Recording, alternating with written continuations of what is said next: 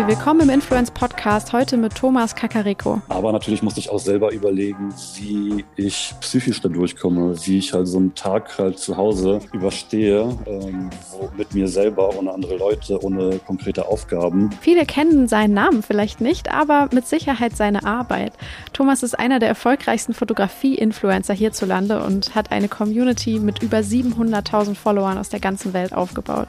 Er war jemand, der schon ganz, ganz früh auf dieser damals noch sehr unscheinbaren Fotoplattform namens Instagram aktiv war und sich dort mit anderen Fotografie-Nerds ausgetauscht hat. Gleich zu Beginn des Interviews sagt Thomas äh, sehr, sehr nachdenklich, Weißt du, es ist eigentlich für uns zehn Jahre lang nur nach oben gegangen. Alles wurde immer größer, immer erfolgreicher.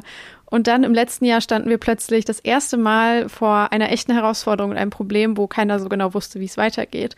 Ähm, und damit sind wir auch schon gleich bei einem der Schwerpunktthemen heute. Es wird sehr, sehr viel um Corona gehen und ähm, um die Frage, wie vor allem Creator damit umgegangen sind, ähm, die sehr auf Reisen und auf Events fokussiert waren in ihrer Arbeit. Viele Creator haben profitiert, aber viele, viele stehen eben auch tatsächlich vor massiven Existenzproblemen und das bereits seit, seit einem Jahr. Thomas beschreibt für uns, glaube ich, sehr anschaulich, wie er persönlich mit der Situation umgegangen ist, wie er es geschafft hat, in den einzelnen Lockdowns nicht durchzudrehen, wie er es geschafft hat, die Unsicherheit in ähm, ja, neue Energie umzuwandeln. Er teilt seine Strategien, wie er durch neue Projekte es geschafft hat, das Beste aus der derzeitigen Situation zu machen. Und ich glaube, das gibt uns allen vor der dritten Welle etwas Zuversicht und ähm, ein, ein bisschen Mut, ähm, weiterzumachen und ja, von jemandem mal zu hören, wie man vielleicht copen kann mit dieser Situation. Ich freue mich sehr, dass Thomas seine Geschichte, seinen Weg über die letzten zehn Jahre bis eben heute ähm, einmal für uns nachzeichnet, uns einen Blick in den Maschinenraum gewährt und sehr, sehr viel Offenheit mitbringt. Und ich wünsche euch jetzt ganz, ganz viel Freude beim Gespräch mit Thomas Kakareko im Influence Podcast. Hi Thomas, ich freue mich sehr, dass du dir die Zeit nimmst und heute im Influence Podcast dabei bist. Willkommen. Ja, hallo, ich freue mich auch dabei zu sein. Ich freue mich sehr, dass wir mit dir eine Creator-Perspektive heute mit dabei haben und ja, eine, die auch in besonderer Weise von dem letzten Jahr betroffen war. Bei dir hat sich einiges verändert, ne? auch durch die sehr langanhaltende Corona-Lage, die Reisebeschränkungen, weil du eigentlich vor allem als Fotografie und Schrägstrich auch Travel-Influencer unterwegs bist. Magst du uns mal so ein bisschen in deine Welt holen, wie, wie sie sich derzeit gestaltet, wie sich das alles verändert hat, vielleicht im Vergleich zu äh, von vor anderthalb Jahren zum Beispiel? Ja, klar, gerne. Ich denke, ähm, Veränderung trifft es schon mal ganz gut, äh, ziemlich auf den Punkt, um genau zu sein. Also es hat sich alles ähm, umgedreht. Wenn ich jetzt zurückdenke, mh, hm, du meintest gerade anderthalb Jahre, ich denke erstmal mal ein Jahr zurück, da bin ja. ich das äh, letzte Mal geflogen, also im Februar äh, für eine größere Produktion nach San Francisco ging das damals. Und äh, auch die restlichen oder die darauf folgenden Monate waren schon sehr verplant. Also bis zum Sommer ähm, sah schon wieder ziemlich busy aus. Und dann äh, kam ich wieder aus San Francisco. Später wurde uns im Nachhinein gesagt, dass auch das schon ziemlich knapp war, dass wir überhaupt dahin gekommen sind. Aber dann kam ich halt wieder Mitte Februar und es ging dann äh, los ähm, mit den schlechten Nachrichten. Ein paar Tage später kamen auch schon die ersten Absagen. Genau, so fing das an. Und erstmal dachte man sich, okay, ist jetzt vorübergehend, vielleicht ein Monat oder zwei, dann pendelt sich halt alles äh, wieder ein.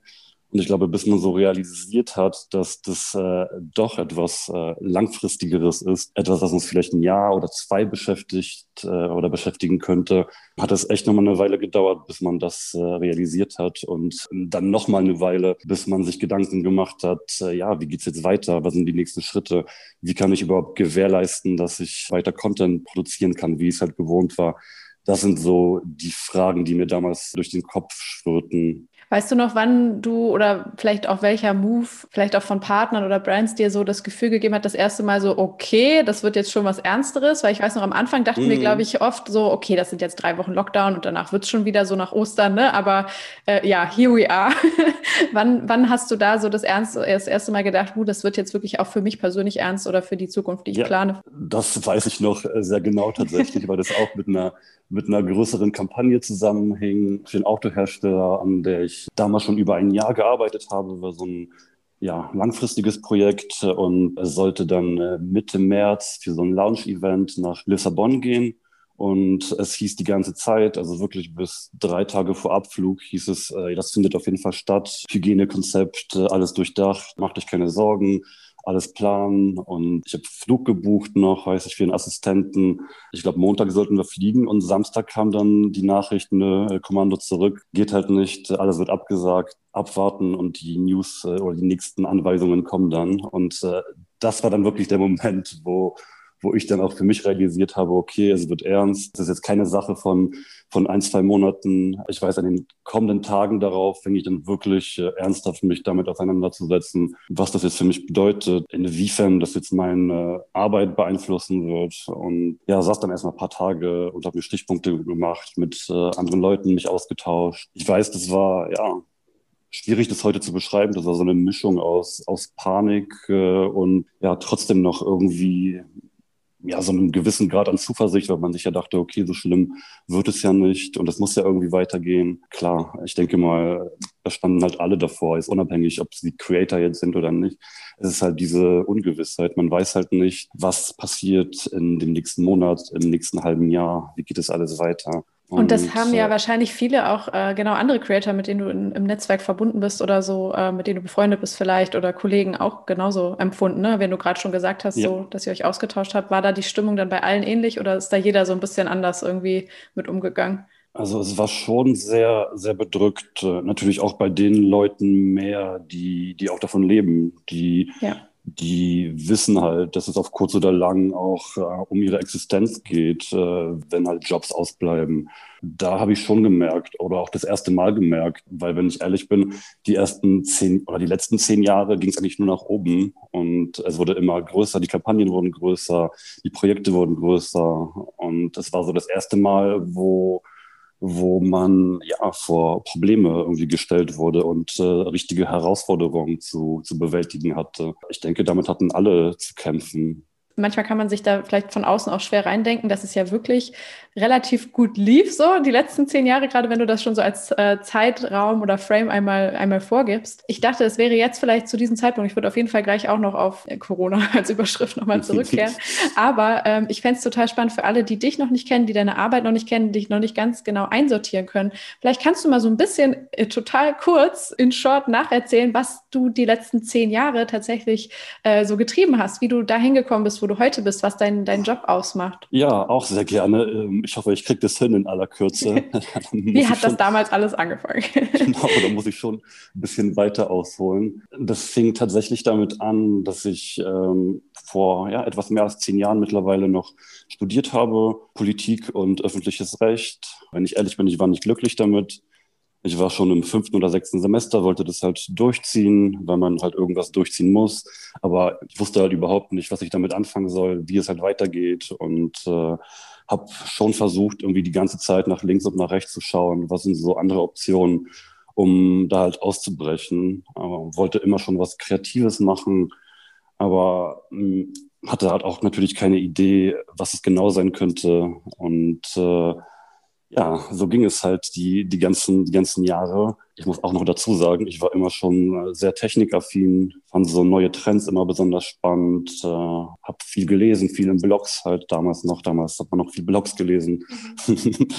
und äh, irgendwann bin ich über Instagram gestolpert. Äh, da hat jemand eine neue App vorgestellt wo man ja mit Freunden, Bekannten, hieß es damals noch, äh, untereinander Fotos tauschen kann. Ja, ich hatte mir damals ein neues äh, Handy gekauft und habe auch so ein bisschen angefangen, da so Schnappschüsse zu machen und bin so hellhörig geworden, habe äh, eine Freundin angerufen, die bis heute auch äh, aktiv ist tatsächlich in dem Netzwerk und ihr davon erzählt und haben wir uns jetzt beide runtergeladen und äh, über Wochen eigentlich nur uns äh, irgendeinen Quatsch zugeschickt. Also wirklich alle Klischees durchgehabt, die man durchhaben kann.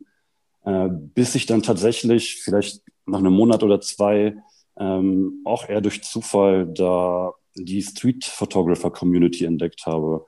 Also wirklich äh, Kreative, gar nicht mal alles Fotografen, also wirklich auch äh, ja, Kreative aus allen Branchen, ähm, haben da ihre Bilder ausgetauscht. Meistens halt wirklich Straßenaufnahmen von fremden Menschen, die sie gemacht haben, ohne dass die das mitkriegen. Also wirklich klassische Straßenfotografie, wie man sie von früher noch kennt. Und da wurden die Bilder ausgetauscht und diskutiert nach Feierabend. Und das war so eine kleine, kleine Nischen-Community noch. Kann man sich heute gar nicht mehr vorstellen, mhm. wenn man, wenn man ehrlich ist. Das hat mich damals extrem fasziniert, diese Art von Fotografie. Das äh, war ja in den USA auch rechtlich kein Problem. Da darf man ja auch im Public Space die Leute wegfotografieren. Äh, ähm, hier in Deutschland war das äh, damals noch lockerer als heute, aber es war trotzdem noch äh, ja, datenschutzrechtlich zumindest bedenklich. Aber ich habe nichtsdestotrotz dann äh, ja, mich extrem davon inspiriert gefühlt und habe dann losgelegt, stundenlang hier durch die Straßen von Berlin zu laufen und äh, einfach mal Leute zu fotografieren in alltäglichen Situationen. Und damit fing das alles an, mehr oder weniger. War alles so auf Instagram dann erstmal so ne, äh, bezogen, viel wahrscheinlich und dann auf den Austausch innerhalb der Community, vielleicht auch der Blogs.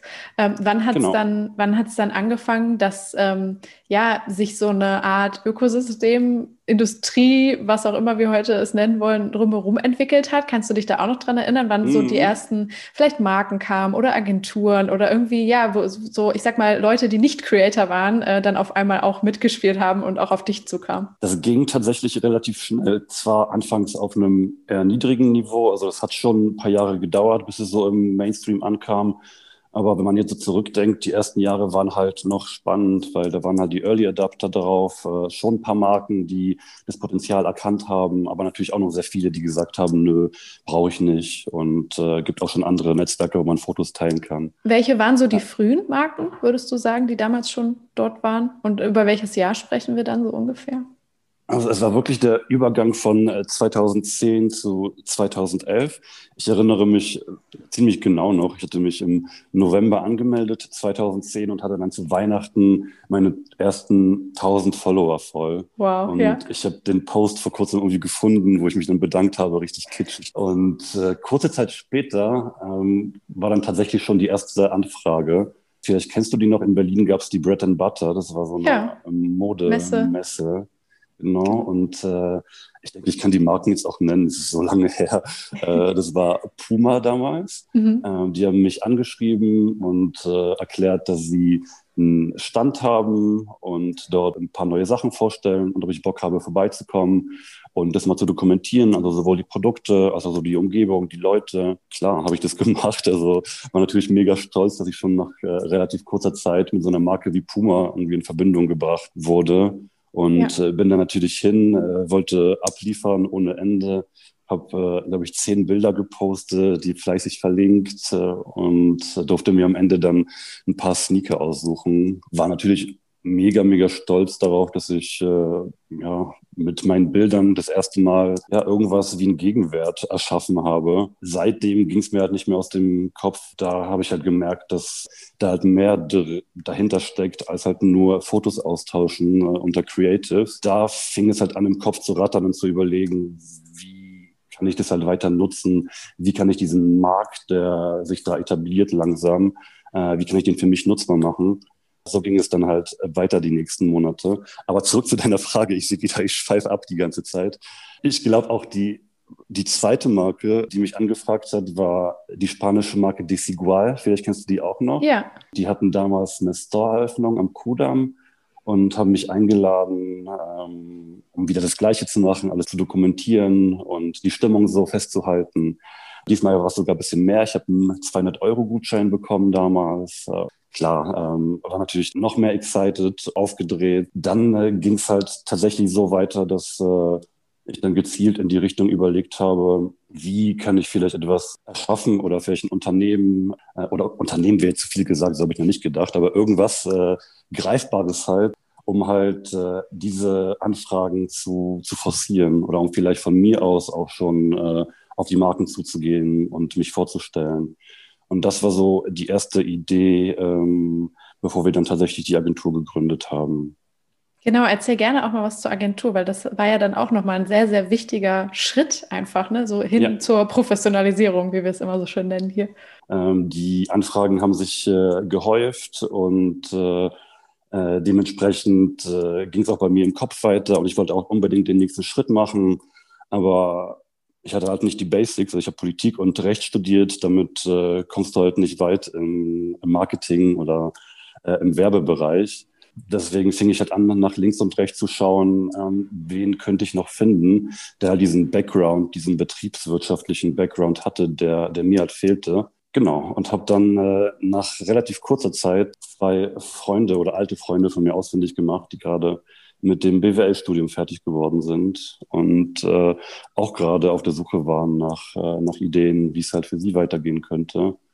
Und äh, ich weiß noch ganz genau, ich habe den das erklärt, ähm, die, die Idee. Äh, wir haben uns länger unterhalten und äh, sind an dem Abend noch zu dem Schluss gekommen, dass äh, wir eine Instagram-Marketing-Agentur aufmachen wollen, um halt Creator wie mich mit, mit Brands zu vernetzen und äh, ja, coole Kampagnen zu, zu schaffen. Genau. Im Juli 2012 haben wir gegründet. Es wurde bis heute noch nicht widerlegt, wenn ich das gesagt habe, aber ich bin mir relativ sicher, dass wir die erste Instagram- oder Influencer-Marketing-Agentur in Europa waren. Mhm. Ähm, es gab damals schon ein paar in den USA, die haben wir uns klar als Vorbild genommen, ähm, haben uns auch mit denen vernetzt und ausgetauscht. Mit manchen bin ich noch bis heute in Kontakt. So also fing das an. Also wir waren tatsächlich zu, zu dritt am Anfang in einem Coworking Space, haben angefangen, Konzepte zu erarbeiten, direkt halt andere Creator anzufragen und äh, versucht da langsam halt ein Fuß reinzukriegen in diese Branche, die eigentlich äh, damals von den Big Playern dominiert wurde. Also, und da war es halt unglaublich schwer, einen Fuß halt reinzukriegen. Ich denke mal, begünstigt gerade durch, durch diesen Shift, der gerade sich in dieser Marketingbranche oder gerade dort abgelaufen ist, hatten wir halt äh, die Chance, da auf diesem Markt zu behaupten. Und die haben wir genutzt oder haben wir versucht zu nutzen tatsächlich die nächsten Jahre ging es halt darum, dann diese Agentur aufzubauen und äh, am Markt zu wachsen. Das ist dann passiert in den nächsten Jahren zum Glück. Ähm, ich finde das so spannend, weil die Zeit damals eigentlich äh, in der Wahrnehmung von heute so ein bisschen äh, vor allem dominiert wurde von den Multi-Channel-Networks, die YouTube-Influencer-Marketing so ein bisschen äh, ja. ne, geshaped haben.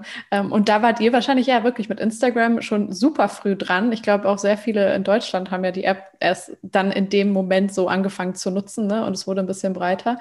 Ähm, habt ihr da auch auf die sozusagen die Kollegen von YouTube irgendwie als ähm, äh, etwas andere Art des Influencer-Marketings geschaut, einfach weil es um ganz andere Formate, Plattformen oder auch Künstler ging? Oder habt ihr das damals schon so als eine Disziplin begriffen? Ich denke mal, das kam jetzt später, wo wir dann gemerkt haben, dass man, äh, dass man das halt verbinden kann und wie du gerade schon gesagt hast, auch äh, interdisziplinär nutzen kann.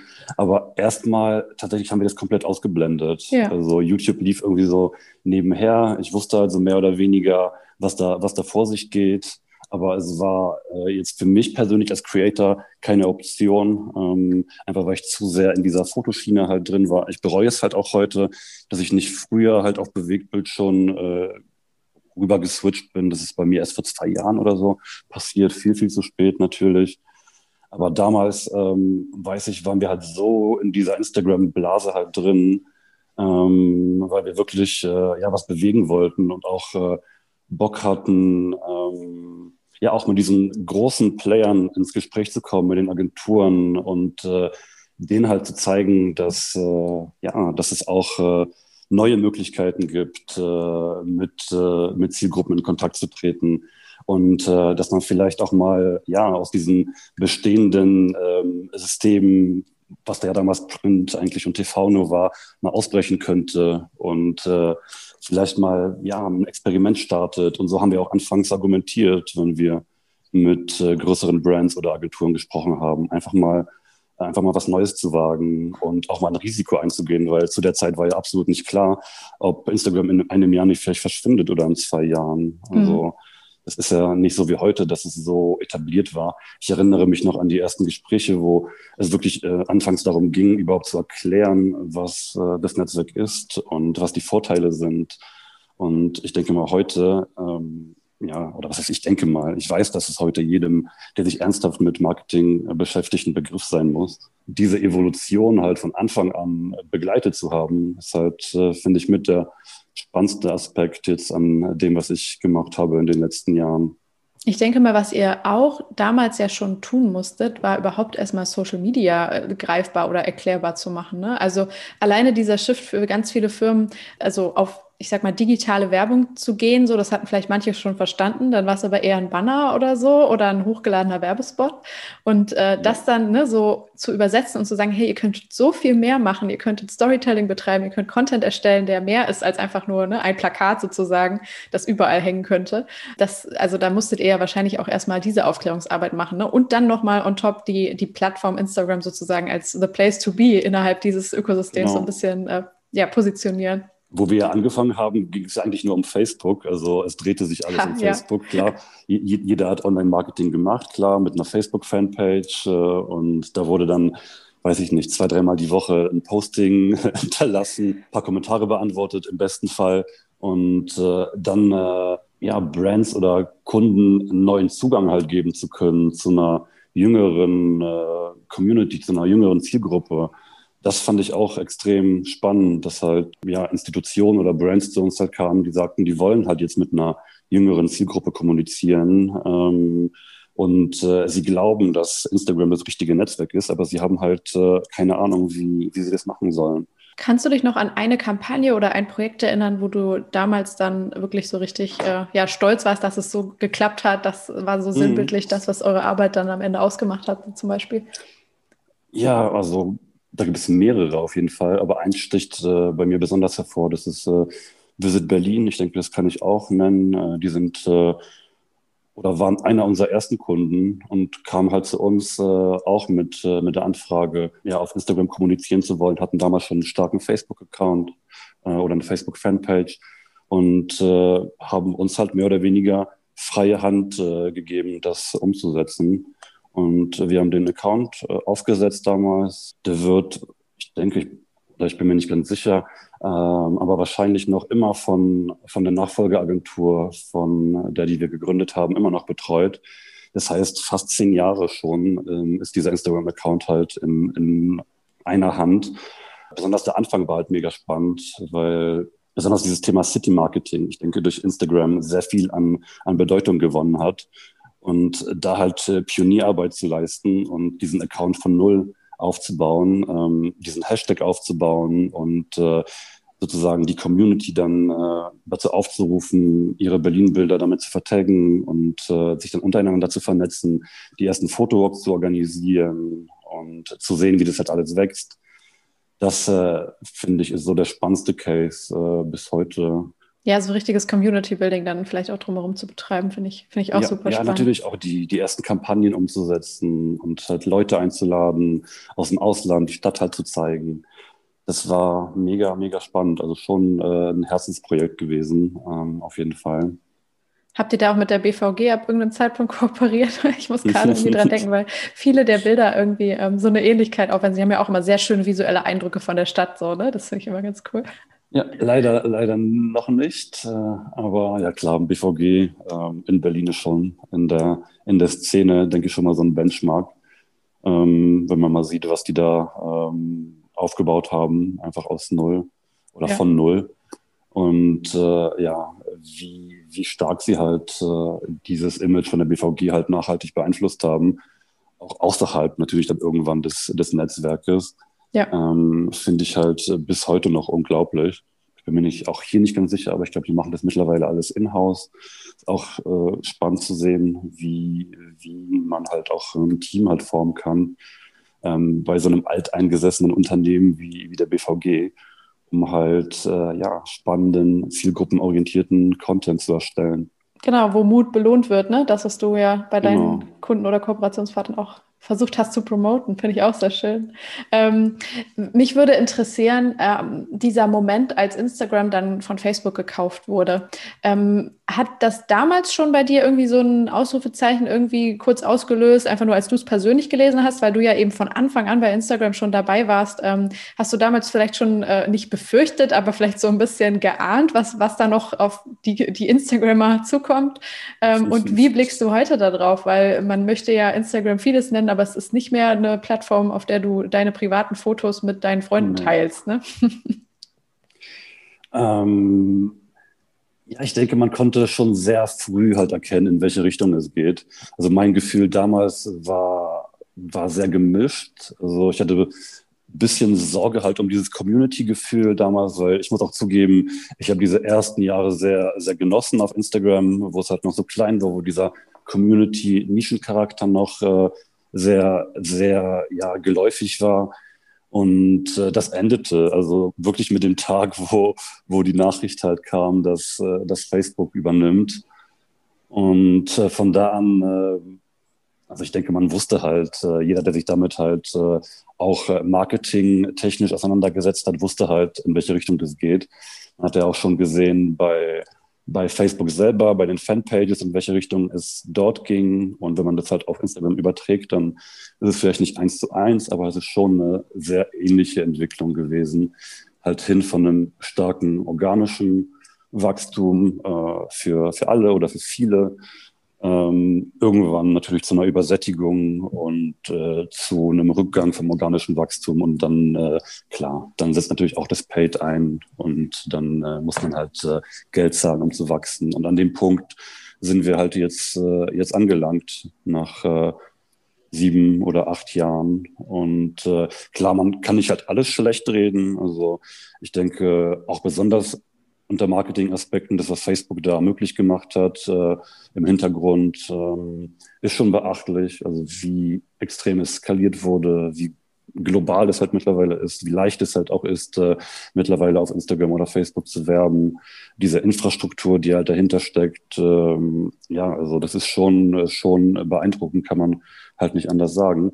Aber auf der Strecke geblieben ist halt dieser Community-Gedanke auf der einen Seite, den sie ja versucht haben, denke ich, noch ein paar Jahre noch aufrechtzuerhalten. Also es gab ja noch, ich denke, bis 2015, 2016 gab es ja pro, vielleicht nicht pro Land, aber, ähm, aber es gab einen Community Manager für Europe, für USA, für Russia. Und es wurden also von Instagram alleine Walks organisiert, es wurden Leute halt zusammengebracht und äh, das wurde halt komplett eingestellt ab 2016, 2017 und es wurde halt komplett alles halt auf Marketing, auf äh, Brands, auf Celebrities halt äh, gelegt. Ähm, klar, ähm, wenn man in den Mainstream will, dann geht es halt nicht anders. Aber ja, dieses intime, ähm, wie du auch gerade schon gesagt hast, dieses intime Netzwerk, wo man auch mal ein persönliches Foto teilt mit Freunden, ähm, das ist halt auf der Strecke geblieben. Und ich denke mal, klar, man kann das halt immer noch so nutzen, wenn man, wenn man möchte. Aber, aber ja, es ist halt ähm, vor allem, wenn man halt das von das Instagram von vor zehn Jahren oder auch von vor acht Jahren kennt, dann ist es halt äh, ein extremer Unterschied. Wie blickst du auch auf die ganzen, ich sag mal, Neuentwicklungen, die ja dann seit 2016, 17 so alle mit dazu kamen, was Features angeht? Wir haben mhm. jetzt äh, ne, letztes Jahr Reels gesehen, ähm, so ein bisschen als Antwort auf TikTok. Die Stories haben nochmal alles verändert. Du hast im Vorgespräch schon gesagt, dass du jetzt persönlich nicht jemand bist, der ähm, dich so selbst sehr gerne vor der Kamera präsentierst, was ähm, ja ne, so viele mhm. In Influencer für sich dann entdeckt haben, so, ne, statt der statischen Bilder dann auf einmal halt in den Stories genau. von morgens bis abends ihr Leben zu erzählen. Ähm, ja, wie, wie blickst du da drauf? Wie hat sich das dann nochmal für dich auch als Creator dann tatsächlich ähm, vielleicht ausgewirkt? Ja, eigentlich ziemlich genau, äh, wie du, wie du das gerade schon gesagt hast. Das war ja, bevor, bevor Stories kam, bevor Reels kam, ich würde auch sagen, bevor Snapchat kam, weil das war ja so, ja. finde ich, das äh, erste Netzwerk, wo es auch darum ging, mehr von sich halt zu zeigen. Und ich weiß noch, ähm, davor bin ich halt gar nicht in Erscheinung getreten, also wirklich gar nicht. Also es ging wirklich nur um, um meine Bilder. Ein paar Leute, die mich besser kannten, äh, klar, die hatten meine Nummer oder hatten meinen Facebook-Account, da konnte man sich da noch austauschen. Ähm, aber ich bin halt persönlich auf meinem Instagram, ich denke bis, äh, bis vor drei, vier Jahren vielleicht gar nicht irgendwie in Erscheinung getreten.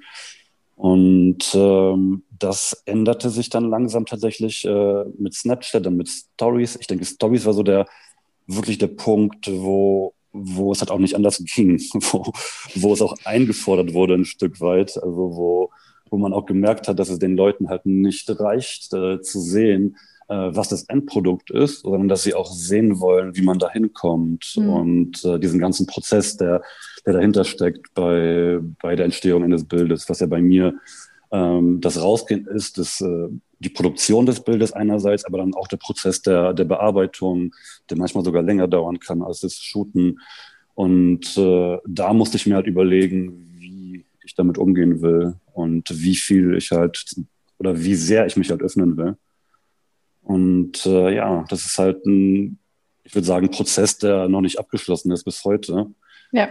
Ähm, der mir anfangs sehr, sehr schwer fiel, aber wo ich auch gemerkt habe, dass nach einer Weile, ähm, wenn man sich denn schon einmal öffnet, ähm, dass es dann äh, ja mit der Zeit einfacher wird. Also ich muss auch ganz ehrlich sagen, mir macht das halt auch bis heute nicht Spaß. Also ich bin halt äh, hm. eher ein introvertierter Typ. Also weiß ich nicht. Es war für mich eine Zeit äh, oder eine Eingewöhnungszeit, die ich da gebraucht habe, wo ich mir auch persönlich erstmal klar machen musste, okay, äh, bis zu welchem Punkt geht es jetzt? Äh, wie viel willst du erzählen? Wie viel willst du zeigen? Und äh, ja, also wenn ich jetzt zurückdenke, ich glaube, da habe ich einen ganz guten, eleganten äh, Weg für mich gefunden, das äh, irgendwie, irgendwie hinzukriegen. Ja, ich ähm, kann das sehr, sehr gut nachvollziehen, weil es mir auch an vielen Stellen so geht. Und wie du meintest, ich finde auch, das ist so ein Weg, der ist nie zu Ende, ne? das auch auszutarieren, mm. weil es ist ja manchmal auch stimmungsabhängig, phasenabhängig. Wenn es dir besonders gut geht, fällt es vielleicht leichter, ne? In, in, dunklen Phasen nicht so. Ja. Also ja, das kennt ja jeder. Aber genau, ich, äh, ich kann mir vorstellen, dass es äh, nochmal als Creator, vor allem wenn du da reinge, ähm, ja, dich rein entwickelt hast, eigentlich aus einer anderen Richtung, dann diesen, diesen diese Anpassung oder diese Entwicklung dann gehen, nicht gehen zu müssen, aber schon, ne, wie du meintest, so diesen leichten Drang zu spüren, so dass jetzt mm. schon, das wäre jetzt doch besser, dann ist es nochmal eine andere Kiste. Mit Video äh, fand ich es dann auch wieder einfacher. Ich habe ja, ja. Äh, auch viel mit, mit Reels gemacht ähm, in den letzten Wochen, Monaten da wirklich so ein Behind the Scene zu zeigen, in 15 oder 20 Sekunden so die Entstehung eines Bildes nachzuzeigen, wie ich halt losziehe, dann wie ich mich hinsetze, das bearbeite und dann das Endprodukt das äh, finde ich, äh, hat es mir voll. auch erleichtert, einen ja. Weg halt zu finden, wie ich das irgendwie umsetzen kann. Also für dieses ganze Thema äh, Reels, äh, TikTok, Mini-Videos bin ich schon persönlich als Creator sehr, sehr dankbar, weil es mir schon eine, ja, eine andere ja, Perspektive eröffnet hat, wie ich mit äh, meiner Audience kommunizieren kann. Ja, auf die würde ich nämlich jetzt auch ganz kurz gerne nochmal eingehen, so die Community. Ne? Wer hast du, also wie sehr weißt du, wer dir so folgt? Wie eng ist das? Wie ist der Austausch? Sind da vielleicht ganz unterschiedliche Strömungen dabei? Weil du hast ja auch echt eine sehr große. Ähm, mhm. Oder ja, also wie, wie blickst du gerade auf die Community, wenn man das mal so ein bisschen zusammenfassen oder greifbar machen möchte? Ja, es ist echt schwer, das greifbar zu machen, einfach weil es halt so eine abstrakte Zahl halt erstmal ist, ähm, die, die man da sieht. Und äh, vor allem auch, wenn man auch schon so lange dabei ist wie ich und auch schon Leute dabei hat, die wirklich von Anfang an dabei sind, also, also seit äh, über zehn Jahren. Und äh, manche davon äh, sind halt wirklich Freunde geworden. Ähm, manche ja. hat man sich, hat man wieder aus den Augen verloren. Also eigentlich ziemlich so wie, wie im normalen Leben, wenn, wenn man ehrlich ist. Ähm, was ich halt äh, mega interessant immer finde, ist halt schon der persönliche Austausch. Also ähm, ich versuche halt so viel ich kann, in die, in die Kommentare reinzugehen, auch in die DMs äh, und äh, eben um zu gucken, wer mir da folgt und was die Leute interessiert, äh, was sie halt spannend finden. Und äh, nehme mir dann auch die Zeit äh, zu diskutieren und, äh, und zu gucken und auch mal bei anderen vorbeizuschauen und ja überhaupt in Kontakt halt zu bleiben. Also ich äh, ziehe da bis heute sehr, sehr viel raus aus dem, aus dem Netzwerk, wenn man, wenn man so will, auch was persönliche Inspirationen betrifft und äh, neue Ideen, äh, Denkanstöße für meine eigene Arbeit. Also da ähm, ist äh, Instagram bis heute, finde ich, so der wichtigste Ort äh, für mich tatsächlich, auch wenn sich das mega creepy anhören kann. Ähm, ja, ziehst du denn oder siehst du bei den, den Menschen, ähm, die dann in diesen Austausch auch gehen und was schreiben oder ne, dir auch Feedback geben oder mit denen du dich vielleicht sogar triffst oder die du kennst, so gemeinsame Motive oder irgendwie etwas, was, was die alle nicht verbindet? Aber klar, es wird wahrscheinlich irgendwie ein Interesse an Fotografie sein, an den Orten, zu denen du reist. Mhm. Ist es Reisen? Ist es das Technische? Ist es ähm, der Stil vielleicht? Ne? So das, das finde ich immer ganz spannend. Oder, oder sind es vielleicht ganz, ganz unterschiedliche Dinge, ähm, die ähm, die Menschen sozusagen zu Followern deiner Inhalte machen? Also das meiste ist schon irgendwie mit dem Kosmos Fotografie verbunden. Ja. Also da gibt es ja auch sehr viele Zugänge für, für alle äh, Menschen. Es muss ja nicht jeder Fotograf sein, aber jeder hat ja irgendwie irgendeine Verbindung zu dem Thema. Und das kommt halt am meisten bei mir an tatsächlich. Seien es halt jetzt äh, technische Fragen oder aber auch äh, ja viel Locations halt oder auch Tipps, äh, wohin man halt äh, hingehen kann, wo man halt am besten sein sollte, um halt äh, gute Bilder zu machen. Ähm, das ist halt, würde ich schon sagen, der Großteil und der Rest ist dann sehr, sehr diffus, also aus allen möglichen Bereichen. Ähm, kommen da Leute halt auf mich zu und diskutieren oder wollen diskutieren. Ähm, viel Politik halt auch, ähm, mhm. obwohl ich halt auch nie kommuniziert habe, dass ich halt aus dem oder da einen Background habe. Aber natürlich diskutiere ich immer noch so gerne darüber. ist auch so, so, eine, so eine Schwachstelle von mir. Wenn, wenn man da einmal halt anfängt, dann kommt man da schwierig nochmal raus.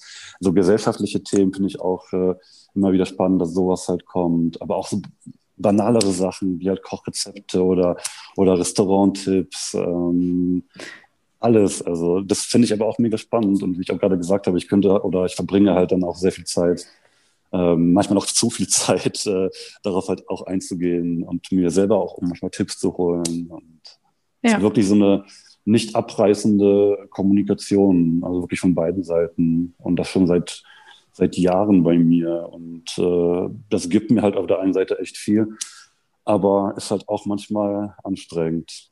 Ja, das glaube ich. Gerade für Introverts kann das auch mal ein bisschen überfordernd sein. Ja. Ach, ähm, siehst du dich selbst als Influencer? Das wollte ich noch fragen. Oder wie stehst du zu dieser Jobbeschreibung? Dieser, äh, dieser Begriff hat seit Jahren jetzt, äh, glaube ich, äh, alle Höhen und Tiefen durchwandert. und äh, ich versuche ja. gerade selbst noch ein bisschen auszutarieren. So, äh, werden wir jemals einen neuen entwickeln? Müssen wir einen finden? Aber ich würde es jetzt von dir gerne, gerne einfach mal hören, wie du zu dem Begriff stehst, auch vielleicht als Jobbeschreibung, die dir manchmal zugeschrieben geschrieben wird zum Beispiel? Ja, kompliziert ist es, würde ich sagen. Mhm. Also als Jobbeschreibung äh, würde ich es halt für mich selber nicht in Anspruch nehmen. Ja. Ähm, ich denke mal, da gibt es viele Gründe, wird jetzt schwierig, glaube ich, auf alles jetzt hier, hier einzugehen. Aber ich denke mal, der Begriff hat jetzt in den letzten Jahren eher eine negative Konnotation erhalten. Klar, ich bin auch oder ich werde damit sehr häufig noch konfrontiert, äh, habe auch kein Problem damit, wenn wenn mich Leute da in so eine Schublade stecken äh, oder seien es jetzt äh, äh, Brands oder, oder Kunden oder, oder wer auch immer. Ja, ich persönlich äh, würde mich eher als Fotograf, äh, wenn man will, auch als Creator, Content Creator bezeichnen mit, mit einer größeren Reichweite. So, ich weiß, das hört sich sperrig an, aber finde ich äh, persönlich besser und auch treffender als der Begriff Influencer, weil auch ich persönlich, äh, wenn ich ehrlich bin, verbinde ich Influencer mit diesem Performativ-Marketing-Gedanken, mit diesem Abverkauf-Gedanken. Also wenn man halt mit mir zusammenarbeitet, geht es ja nicht um Verkauf, sondern eher darum, um, um Branding oder um, um den Content, äh, um den Content als sich. Also wenn ich mit, mit Brands arbeite, dann geht es entweder darum, äh, dass ich die Bilder bei mir poste und auf die Brand verlinke oder dass sie halt den Content spannend finden und für, für sich dann nehmen und bei sich posten. Ja. Und auf der anderen Seite gibt es halt die Influencer, die Verkäufe halt ankurbeln. Und äh, die sehe ich eher als Influencer als mhm. eher den anderen Bereich, wo eher die Creator sind, die natürlich auch teilweise riesen Reichweiten haben und auch in der Lage sind, halt äh, einen Abverkauf anzukurbeln. Aber ich denke, das ist nicht deren äh, Purpose, um es mal so auszudrücken. Ah, ja, ja, ich verstehe, was du meinst. Ja, es ist, es ist für mich, also ich finde es auch wahnsinnig schwer, das, ähm, das so zu trennen. Ich finde das, also du hast es jetzt gerade sehr, sehr gut erklärt. Ich hätte dich nämlich auch, also habe dich ja jetzt automatisch schon eher als Creator angesprochen ähm, und sehe das auch genauso, diese Trennung. Also es wird halt ab dann irgendwie anders, wenn man, wenn man Pro Produkte integriert, die dann direkten Abverkauf fördern sollen, sozusagen über den Kanal. Ne? Aber es vermischt sich ja auch alles super stark. Also die, die Product Placements so einbauen ähm, an, oder halt auf Sales am Ende gehen, die kreieren ja teilweise auch richtig coolen Content oder treten dann noch als, als Testimonials in der größten Werbekampagne auf oder so. Ne? Ja. Also es ist echt ja, die schwierig. Grenzen sind fließend halt. Total. Aber ich würde schon ja, sagen, dass man, dass man schon diese beiden Bereiche äh, also momentan noch relativ klar noch, noch voneinander abgrenzen, abgrenzen kann. kann. Ja, ja. Tatsächlich. Und ich finde, beide haben auch durchaus ihre Berechtigung. Und äh, ich schaue mir auch gerne manchmal diese die, die anderen Sachen an, wenn sie, wenn sie gut gemacht sind. Also ich habe auch nichts gegen Performance-Marketing, so ist es nicht. Mhm. Ähm, aber ich sehe mich persönlich dort halt überhaupt nicht. Also auch klar schon ein paar Mal versucht. Äh, aber ich finde es halt eher spannend, wenn, äh, wenn ich halt mit einer Brand arbeite, die auch eine Vision hat oder eine längerfristigere Vision und auch eine, auch eine Idee äh, oder ein visuelles Konzept, sagen wir mal so, und wo ich mich da halt einbringen kann. Das finde ich halt spannend, als bloß zu sagen, hier, ich habe jetzt äh, Produkt X und hier ist der Rabattcode und äh, haut mal rein, Leute. Ja, haben das denn viele Brands auch zugelassen jetzt äh, oder wird es besser im Laufe der Jahre dann wirklich so eine, ich sag mal, langfristige, auf Augenhöhe, bla bla Beziehung aufzubauen, aber eine, wo du auch wirklich, ich sag mal, dein, ähm, deine kreative Power wirklich voll entfalten kannst, wo das auch gehört wird oder sogar gewünscht ist, dass du das äh, alles mitbringst, wo du quasi so ein bisschen auch frei schwingen mhm. kannst. War das von Anfang an so? Ist es vielleicht besser oder schlechter geworden, weil jetzt doch wieder mehr kontrolliert wird? Wie würdest du da drauf blicken? Na, ich würde schon sagen, dass es eher die Seltenheit ist tatsächlich. Also mhm. wirklich, um, um so ein Vertrauensverhältnis aufzubauen, dass man auch selber der Brand halt Feedback geben kann oder auch mal vielleicht äh, ja einen Hinweis oder einen Tipp, dass man vielleicht wirklich mal auf Augenhöhe mitreden kann, erfordert ja wirklich äh, jahrelange Zusammenarbeit äh, und auch äh, ja einen Aufbau von einem gewissen Vertrauensverhältnis. Und das geht ja nicht äh, bei einer Brand, mit der du halt einmal arbeitest und äh, die dann halt wieder weg ist. Ähm, aber ich finde das halt äh, viel, viel spannender so und äh, ähm, habe halt auch in den ganzen Jahren mit äh, einer Handvoll Brands halt auch so arbeiten können, äh, wo es halt wirklich darum ging, über, über einen längeren Zeitraum hinaus äh, etwas aufzubauen. Und äh, da hat es wirklich sehr gut funktioniert und war auch sehr, sehr erwünscht, äh, wirklich auch regelmäßig Feedback zu geben und auch meinen persönlichen Standpunkt zu teilen äh, zur Marke und äh, ja, vor allem halt ehrlich zu bleiben. Und, äh, Kannst du die, die Brands teilen, wer das, äh, welche das zum Beispiel sind?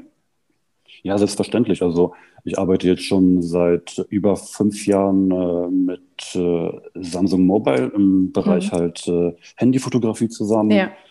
Und äh, dort ist es halt genau so. Dort äh, habe ich halt äh, seit Jahren meinen Ansprechpartner ähm, und äh, kann da Oh, Moment, jetzt hörst du mich noch? Ja, ich höre dich noch. Oh, sorry, bei mir ist gerade hier irgendwie abgebrochen. Ah, genau, genau. Bei Samsung habe ich, hab ich halt meinen Ansprechpartner seit Jahren und äh, weiß, ich kann mich da halt melden, wenn ich eine Idee habe, äh, kann, kann mich selber halt einbringen, kann selber halt äh, Konzeptideen halt einbringen und weiß, dass es halt ernst genommen wird äh, und äh, dass äh, im Zweifel die mir halt vertrauen. Und äh, das Gleiche gilt auch für, für Sony, für meinen Partner im Kamerabereich. Ähm, auch jetzt schon seit fast fünf Jahren. Ähm, und äh, genau, sind auch zwei Branchen auf jeden Fall auch, wo, es halt für mich Sinn macht, weil es halt Produkte sind, die, die ich halt nicht nur jeden Tag nutze, die ich halt auch für, für meine Arbeit nutze. Und wo ich halt auch über die Jahre eine Expertise aufgebaut habe und auch mal mitreden kann bei bei, bei Themen, die ein bisschen tiefer gehen. Und äh, das geht natürlich, wie gesagt, nur bei Brands, die, die sich halt committen und die halt auch Lust haben, sowas äh, mit einem umzusetzen, was leider bis heute eher die Seltenheit ist. Ja. ja. Ja, 100 Prozent, aber das ist eigentlich das, das oft erstrebenswertere wäre. Vor allem, wenn, wenn ein Creator sozusagen diese Bereitschaft oder das Interesse mitbringt, sich auch konzeptionell und kreativ mit einzubringen. Ne? Das ist nicht immer gegeben, aber ich finde, wenn, dann ist das ein Schatz, den man heben sollte. Ja, ähm, denke ich auch, weil ne? ich, am Ende des genau. Tages, äh, ich meine, ich habe ja auch äh, jahrelang auf der anderen Seite ähm, im äh, Agenturbereich gearbeitet und war mit Creators in Kontakt und weiß halt, wie wertvoll dieses Feedback halt sein kann, äh, gerade fürs Kampagnendesign, wenn man ganz am Anfang ist und überlegt halt, wie baue ich die Kampagne auf, dann dieses Feedback halt äh, direkt halt von der Zielgruppe zu haben oder von jemandem, der die Zielgruppe kennt, ähm, hat sich, denke ich mal, in den letzten Jahren auch rumgesprochen, wie wertvoll das ist äh, in den Agenturen. Und äh, da gibt's äh, sehr viele Creator, die ich auch persönlich halt kenne, die da richtig halt auch Bock haben, da reinzusteigen und die Wissen halt zu teilen. Und äh, das war halt ein sehr spannender Prozess in den letzten Jahren, der sich da entwickelt hat, finde ich. Ähm, wie ist es dann mit der Agentur weitergegangen? Weil heute bist du ja nicht mehr dort sozusagen. Ne? Genau. Äh, die Agentur, die haben wir, äh, oder besser gesagt, die ist 2019 ähm, übernommen worden von, äh, von äh, ja, einem großen Agenturnetzwerk, das heißt DEPT. Mhm. Und äh, die kamen auf uns zu äh, mit der Idee, halt ein globales Netzwerk aufzubauen ähm, und sich halt Expertise dazu zu holen und haben uns halt auserkoren für diesen äh, Bereich Influencer Marketing Ähm, und äh, ja klar, haben natürlich lange überlegt, ob wir das machen sollen, weil sie natürlich sechs Jahre das aufgebaut haben, auch sehr erfolgreich aufgebaut haben. Wir waren ein Team von fast äh, 60 Leuten am Ende und haben uns die Entscheidung nicht leicht gemacht, aber am Ende des Tages ähm, ja, haben wir dann doch mehr Vorteile gesehen, Teil eines großen Netzwerks zu sein, als äh, weiter alleine in unserer Nische halt äh, zu bleiben und haben natürlich auch gemerkt, dass äh, wir an Wachstumsgrenzen stoßen und äh, waren halt immer noch eine junge Agentur, die, die plötzlich halt auch mit den Big Playern konkurrieren musste. Hm. Deswegen ähm, ja, kamen wir dann irgendwann zu dem Schluss, dass wir äh, ja, Teil von, von Debt werden wollen und haben das auch nicht bereut, denke ich, bis heute. Dann, ja, würde ich noch mal so ein bisschen, ähm, um die ganz, ganz große Klammer zu schließen, auf, ähm, auf das kommen, was wir jetzt gerade halt letztes Jahr erlebt haben. Weil ich denke mal, gerade auch dann, als ihr den, äh, den Deal da gemacht habt, so, dann habt ihr äh, euch das für 2020 wahrscheinlich ein bisschen anders vorgestellt, wie es dann am Ende äh, äh laufen äh, würde. Ähm, wir haben eben über langfristige und kurzfristige Kooperationen und Partnerschaften gesprochen. Ne? Ähm, hast du das Gefühl, dass äh, ja, dass da auch nochmal einen Unterschied gemacht hat, so im Moment der Krise, den wir am Anfang ja schon kurz besprochen haben, ähm, dass dann die, äh, ja, die kurzfristigen wahrscheinlich dann früher weggebrochen sind, die langfristigen äh, vielleicht noch da sind, vielleicht auch irgendwie, äh, klar, mhm. nicht, nicht viel machen konnten am Anfang. Ne? Wie, wie hast du so auf die, die Partner sozusagen geblickt, die deine Arbeit auch natürlich mit bestimmen und ausmachen? Ja, also es war wirklich hart, muss man halt äh, hm. ganz klar so sagen. Ich hatte ja schon äh, angedeutet äh, vorher im Gespräch, dass äh, ähm, eigentlich äh, ja die Entwicklung in den letzten Jahren immer nach oben ging und äh, alles wurde immer größer und dann war plötzlich nichts mehr da. Also alles wurde mehr oder weniger abgesagt, es kam nichts Neues rein. Klar, die langfristigen Sachen, da wurde man halt äh, aufgemuntert und es hieß klar, ähm, es ist ein bisschen schwierig, wir können jetzt nicht so viel machen, aber, aber wir bleiben committed. Das war halt auch sehr wichtig zu hören natürlich. Aber man lebt halt auch vom, äh, von, sozusagen vom Tagesgeschäft. Also das meiste bei mir war halt davor ähm, Brands, die halt ein, zwei Mal kommen, wo es halt passt für eine Kampagne und dann ziehen sie halt weiter. Und dieser Bereich ist halt komplett äh, weggebrochen und äh, ja, hat mich dann natürlich auch vor vor Probleme gestellt, äh, wie, wie viele andere auch, denke ich. Und äh, ja. Du hast so ein bisschen im Vorgespräch auch über deine, deine Coping-Strategy gesprochen, so dass du verschiedene Dinge gemacht hast, um dann in dem Moment nicht durchzudrehen, wo du ja schon gesagt hast, ich glaube, das würde jedem so gehen und ging bestimmt auch vielen von uns so. Erstmal Panik und äh, Ungewissheit und so weiter. Ähm, ja, wie hast du für dich so, so eine Strategie entwickelt, um, um nicht durchzudrehen? Ja, das war echt, äh, echt nicht leicht tatsächlich.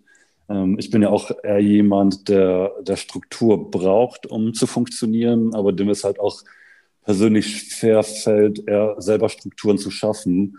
Und äh, wenn halt viel los war, dann schufen sich die Strukturen mehr oder weniger von alleine und ich war halt ständig beschäftigt, hatte nie so viel Zeit zum Nachdenken und das lief halt immer irgendwie alles und dann kam das halt plötzlich alles zum, zum Erliegen und ich saß halt da ähm, musste auf der einen Seite halt überlegen, wie, wie mein Content weitergeht, weil ich natürlich sehr stark abhängig vom Reisen war, aber auch äh, überhaupt vom Rausgehen, vom Treffen mit Leuten.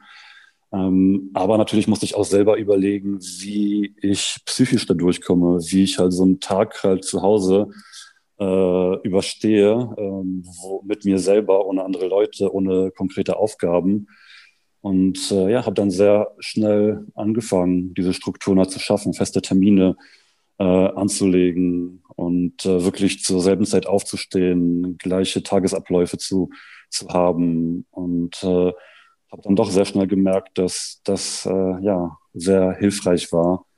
Und äh, ja, es mich dann tatsächlich ähm, mit ein paar anderen Projekten, die ich Gott sei Dank noch hatte, über diesen äh, Zeitraum getragen hat äh, bis heute, ohne dass ich größere Schäden davon getragen hätte, hoffentlich zumindest. Mhm. Ähm, aber ja, Struktur ist äh, das A und O, also für mich zumindest. Ich denke mal, jeder hat da seinen eigenen irgendwie Weg versucht zu finden. Aber ich habe schon gemerkt, dass, äh, dass ich ohne Struktur, ohne geregelte Tagesabläufe wahrscheinlich hier nicht mehr mit dir jetzt reden würde. Ich kann mich da total drin wiederfinden, weil ich glaube, bei mir ist es genau das Gleiche. Also dieses so, viele denken ja, ne, so, ach, ist ja so toll, mal ein ganz stressfreies Leben zu haben, einfach einen leeren Terminkalender. Und ähm, genau, mich, mich stürzt das dann eher in so eine Krise. also es war, ähm, obwohl ja. man es erst begrüßt, ne, merkt man dann, äh, ja, ähm, es hat einen Preis so. Und da musste ich mich letztes Jahr auch sehr häufig ein bisschen selbst strukturieren oder disziplinieren. Und das ist auch eine Reise und ein Prozess, der nie abgeschlossen ist. Ähm, Klar. Ja. Und da sind ja auch noch diese Existenzängste, die dazukommen, ja. wo, wo ich mir vor ein bisschen mehr als einem Jahr sicher war, dass mich das nicht betrifft, dass äh, ich halt so viel zu tun habe und auch perspektivisch so, so viel zu tun habe, äh, und natürlich auch so vorgesorgt habe, dass äh, ich mir da keine Angst äh, mehr machen muss. Und mhm. dann aber zu merken, wie, wie zerbrechlich das halt alles sein kann, ähm, egal halt, wie sehr man vorgesorgt hat. Ähm, das ist schon so ein Gefühl, so ein Ohnmachtsgefühl, was, äh, was auch sehr, sehr stark war in der, in der Zeit, wo man auch gegen ankämpfen musste. Dieser Mix halt äh, kann natürlich sehr ungesund sein und äh, ich bin da voller Bewunderung für, für andere Creator natürlich, die, die vielleicht in einer noch schwereren Position sind als ich und äh, einen kühlen Kopf bewahren und weitermachen. Mhm. Weil ich selber weiß, wie, wie schwer das äh, ist und wie nah man da manchmal auch am Meltdown ist äh, in dieser Zeit. Wie hast du dann in deiner Arbeit eine, eine, Umstellung gefunden oder dich dann vielleicht auch wieder neu erfunden, wenn du eben nicht mehr diese festen großen Projekte oder Engagements mm. hattest, nicht mehr an fremde Orte reisen konntest? Ja, also das war zweierlei tatsächlich. Ich habe einerseits äh, versucht, äh, Berlin ein Stück weit neu zu entdecken, was natürlich extrem schwer war äh, nach zehn Jahren äh, ähm, der Fotografie oder habe versucht, äh, ja, Locations, die ich häufig fotografiert habe, irgendwie neu anzugehen und neue Perspektiven zu finden, zu anderen Zeiten hinzugehen, aber auch mal ähm, ja, andere Orte zu finden, vielleicht auch Orte, die ich noch nicht kannte oder die noch nicht so auf, meinen, auf meiner Agenda waren. Und äh, das äh, ja, lief auch erstaunlich gut tatsächlich. Ähm, da konnte ich mich äh, monatelang mit, mit beschäftigen, äh, mit, äh, mit Scouten und äh, gucken, ähm, ja, wo war ich noch nicht? Was sind so Bezirke oder Kieze, die ich äh, komplett vernachlässigt habe und warum habe ich die vernachlässigt? Und, und äh, habe äh, ja die Stadt nochmal ganz neu kennenlernen dürfen, was halt mega, mega cool war. Ähm, aber ja, das hätte natürlich nicht gereicht, um halt ja, mich komplett halt auszufüllen und mich komplett kreativ halt auch zu fordern. Deswegen habe ich auch versucht, aus äh, meiner Comfort Zone ein Stück weit auszubrechen und äh, ja, andere Bereiche der Fotografie mal auszuprobieren, die, ja, die für mich vorher nicht in Frage kamen. Da denke ich halt besonders an, an Interior, ähm, wofür mhm. ich echt eine ziemlich große Leidenschaft entwickelt habe. Ich hatte ja das Glück, äh, kurz vor dem Lockdown nochmal umzuziehen und konnte mich auch in der ersten Zeit äh, damit beschäftigen, hier alles fertig zu machen und habe dann echt festgestellt, dass mir das Spaß macht, ähm, überhaupt äh, ja sowas wie einen Raum zu entwerfen und zu überlegen, was könnte wo halt passen. Und äh, das war der eine Bereich. Äh, der andere war Food. Da habe ich auch gemerkt, dass mir das extrem, das war auch schon vor dem Lockdown so, dass ich gemerkt habe, dass Food auch noch so ein Bereich ist, der mir, der mir Spaß macht. Aber da hat sich das extrem angeboten, weil viele Restaurants haben angefangen, ähm, Takeaway anzubieten und äh, haben es halt richtig angerichtet, richtig schön angerichtet, dann geliefert oder man konnte es abholen. Und dann habe ich das zu Hause schon alles äh, aufgebaut und äh, dann fotografiert und dann wieder die Restaurants verlinkt und die haben sich dann auch wieder gefreut und äh, Schön, dann ja. ist dann auch wieder so ein kleiner Kreislauf draus entstanden und äh, da habe ich auch gemerkt, dass mir das äh, ja ziemlich viel Spaß gemacht hat und habe das jetzt auch versucht weiter zu verfolgen. Also sowohl Food als auch äh, Interior. Und äh, ja, es hat mega cool, was sich daraus entwickelt hat auch. Also auch aus dem Interior-Bereich haben, haben sich dann auch zwei, drei kleine Kampagnen entwickelt, ähm, wo ich halt auch äh, Möbelstücke oder so eher Lifestyle-Produkte auch bewerben konnte. Was halt auch wieder für mich als Creator spannend ist, ähm, sich mal ja breiter aufzustellen und nicht halt immer in dieser Schiene gefangen zu sein, ähm, in der ich halt drin bin. Und das ist halt auch so ein Takeaway vom, vom Lockdown für mich persönlich, ähm, dass äh, ja, es halt nicht ausreicht, gut in seinem Bereich, auch sehr gut in seinem Bereich zu sein. Man muss halt immer nach links und rechts gucken und schauen, äh, wo kann ich vielleicht auch noch äh, abliefern. Vielleicht nicht perfekt, so wie in meinem Bereich, aber trotzdem halt immer noch so, dass ich mich damit identifizieren kann. Und äh, das habe ich halt versucht dann so umzusetzen. Ja, und sich selbst so ein bisschen herausfordern, ne? Mal äh, genau bekannte Gefilde, wie du schon gesagt hast, auch mal verlassen, raus aus der Komfortzone. Ich glaube auch, das macht vielleicht dann sogar deine, äh, deine Homebase noch einen Ticken besser ja. oder so, ne? Ja. Genau, genau. Ja, du hast es gerade schon angesprochen, ähm, lokale Unternehmen supporten in Berlin. Das war ja dann auch etwas, was nochmal ein größeres Projekt war, was äh, du angegangen bist, ne? mit, äh, mit Sascha, ja. deinem Kollegen sozusagen. Ja, vielleicht beschreibst du das mal so ein bisschen. Ich finde, das zeigt so, wie, ähm, ja, wie man auch aus der, der beschissensten Zeit für sehr viele Menschen vielleicht noch ein bisschen was Positives ziehen kann oder vielleicht so etwas Optimismus und Tatkraft sozusagen, dass, äh, dass da noch äh, Hoffnung ist, ähm, auch wenn es genau. sehr, sehr genau. schwer erscheint. Erzähl da mal ein bisschen drüber. Ja, das war so das Projekt mehr oder weniger, was mich äh, durch den Lockdown dann gebracht hat. Ähm, aus der Not geboren, wie du gerade schon gesagt hast. Ich saß dann hier zu Hause in, in den ersten zwei Wochen und habe wirklich gebrainstormt und überlegt, was kann ich jetzt halt überhaupt noch umsetzen, ähm, ohne Budget halt, weil ich halt wusste, dass gerade ähm, ja alle Brands strugglen und Budgets halt gecuttet werden und äh, was kann ich halt trotzdem umsetzen, kreativ halt umsetzen, mit anderen Leuten halt umsetzen, trotz des, äh, trotz der Beschränkungen. Und äh, ja, kam dann irgendwann auf die Idee, ähm, natürlich auch dadurch, dass dieses Thema Local Support auch schon in aller Munde war, muss man halt auch ehrlicherweise sagen, habe ich halt äh, mir überlegt, meine persönliche Reichweite auch da mal in den Topf äh, zu werfen und äh, zu schauen, wie ich halt in dieser Zeit, wo ich halt ja keine Verwendung für diese Reichweite hatte, wie ich da äh, vielleicht was Gutes tun kann. Und äh, so fingen wir halt an, mit Sascha kleine lokale Berliner Brands halt anzuschreiben und äh, einfach mal zu fragen, ob die sich vorstellen könnten, irgendwas Cooles zusammen umzusetzen.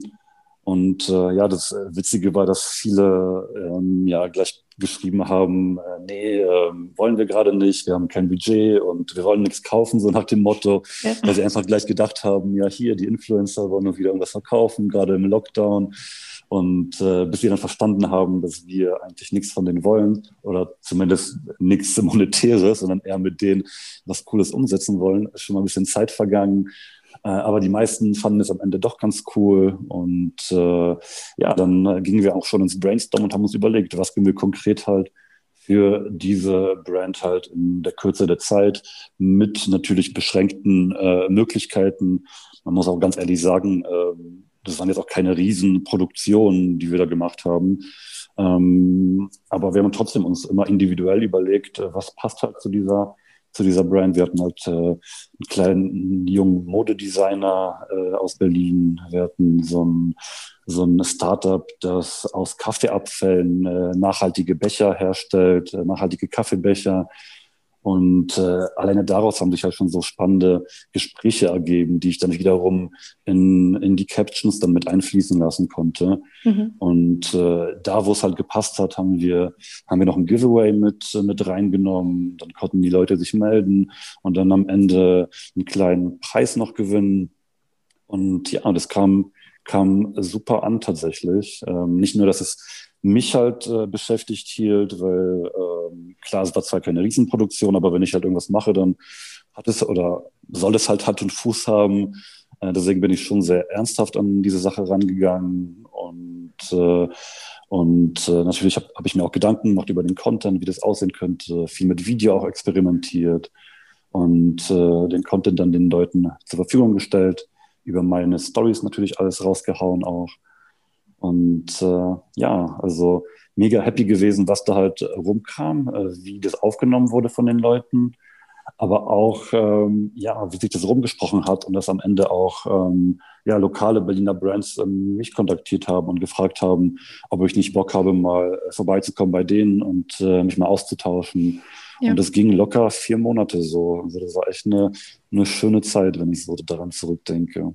Ach cool, ja, ich finde das so schön, weil das für mich ähm, äh, nochmal vielleicht so ein bisschen äh, auch einen Blick darauf gibt, wie auch kleine Unternehmen und lokale ähm, Händler zum Beispiel ähm, mit Creatern, Schrägstrich Influencern auch arbeiten können. Ich glaube, die, die ähm, schrecken manchmal noch davor zurück, eben wegen diesen ganzen vielen äh, schlimmen mm. Stories, ne? Oder äh, weil man denkt, das ist eh zu teuer. Klar, jetzt war in der Phase natürlich das wirklich auch so ein, ein Krisenprojekt vielleicht. Ähm, man kann jetzt wahrscheinlich nicht jeden Creator sofort kriegen und der hat dann Zeit und Bock, wenn es, äh, also im normalen Leben, aber mit äh, lokalen, coolen Creatoren zu arbeiten, so ähm, was das ja, an, an Netzwerkeffekten, an, ähm, an tollen Inhalten nochmal bringt, auch die eigene Marke vielleicht nochmal ganz anders interpretiert und darstellt, die Produkte nochmal ganz neu einbindet. Ich glaube, da, da ist noch sehr viel sozusagen, was man noch Schönes gestalten kann.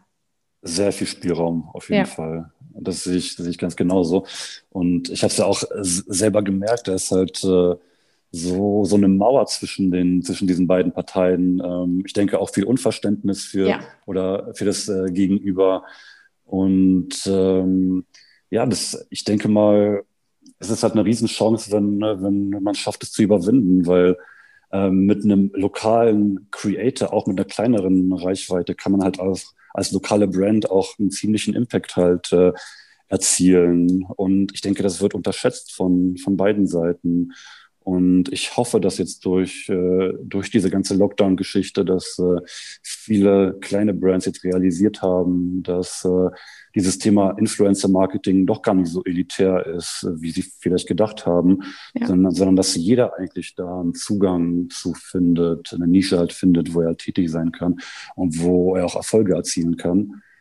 Und äh, wenn das halt auch ein Takeaway wäre für Brands und kleine Creator aus diesem Lockdown, dann wäre es doch was Schönes.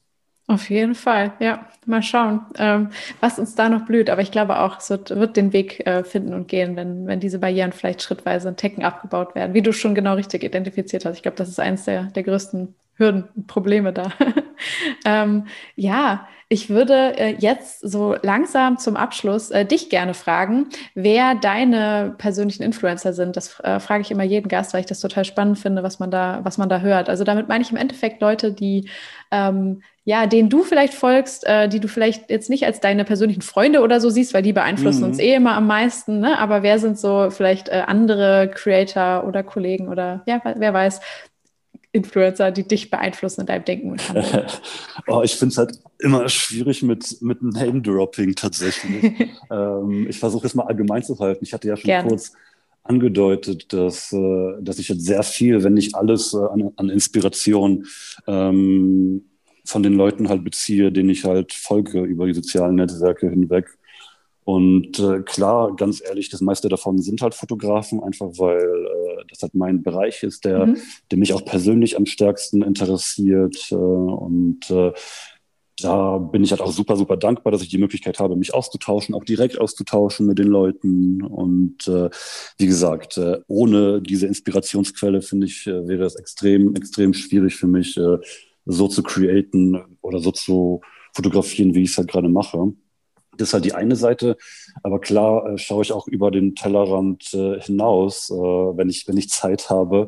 Und äh, da finde ich, äh, ist halt noch dieser alte Politikstudent in mir drin. Da finde ich halt gesellschaftliche, politische Themen immer noch sehr, sehr spannend. Und da gibt es ein, ein paar, paar Leute, die, ja, denen ich sehr, sehr gerne folge, die auch sehr viel in die Kamera reden, wo es mich aber auch nicht stört, weil ich es halt mega spannend finde.